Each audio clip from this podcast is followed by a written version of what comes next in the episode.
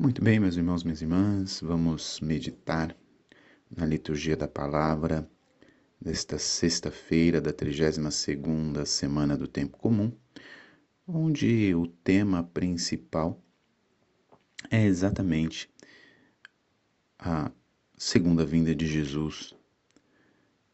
Essa visão escatológica da segunda vinda de Jesus.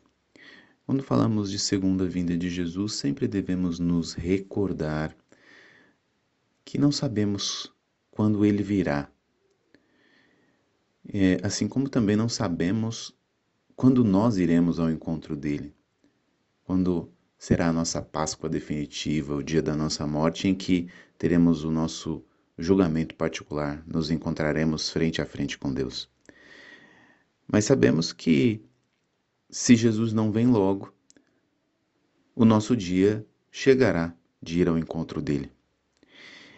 E a palavra de hoje quer nos fazer exatamente refletir de como estamos nos preparando para este dia do encontro, que exatamente por não sabermos quando é, nos faz meditar e refletir de como estamos gastando o nosso tempo do que estamos buscando na nossa vida e como estamos nos preparando para este dia do nosso encontro definitivo com Deus.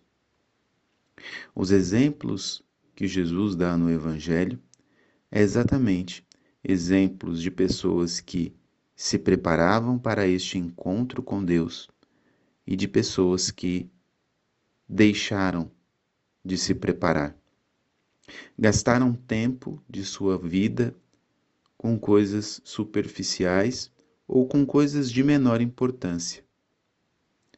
Se perderam nas coisas criadas e esqueceram do Criador, como também nos recorda a primeira leitura da liturgia de hoje do livro da Sabedoria.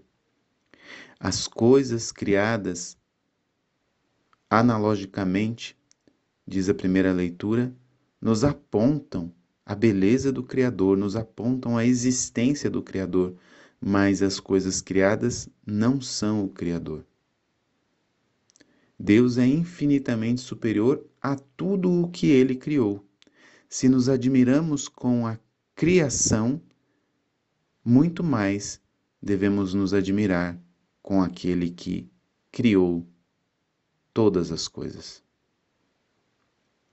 E é exatamente para o encontro com este Criador que devemos preparar a nossa vida para este encontro definitivo. Devemos olhar como estamos agindo.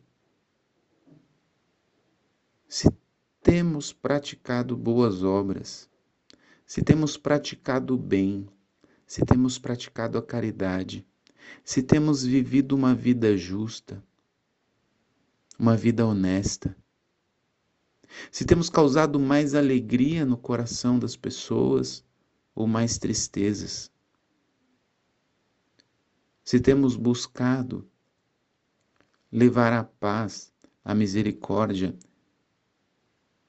se temos plantado no nosso coração, no coração da nossa família e no coração das pessoas à nossa volta uma semente de alegria, de felicidade, de fraternidade, de solidariedade. O que estamos plantando ao longo da nossa caminhada? Que tipo de fruto acontece quando eu passo por um lugar? Qual é o sentimento que eu causo nas pessoas quando eu abro a minha boca para falar? Qual é o meu comportamento diante das realidades da vida? Como eu respondo às dificuldades? Como eu respondo diante das contrariedades? O que eu tenho buscado? São tantas questões que nós podemos fazer, nos fazer, né? Para refletirmos sobre como estamos nos preparando. É um convite de Jesus. É um convite de Jesus para percebermos que não podemos mais perder tempo. Precisamos nos decidir hoje por começar a viver uma vida melhor, uma vida mais próxima de Deus. Guiados pela sabedoria que vem do alto, para nos prepararmos para este encontro definitivo com Deus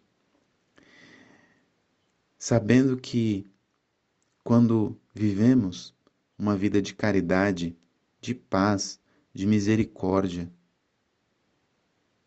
de fé, de esperança, quando plantamos todas essas coisas no coração das pessoas,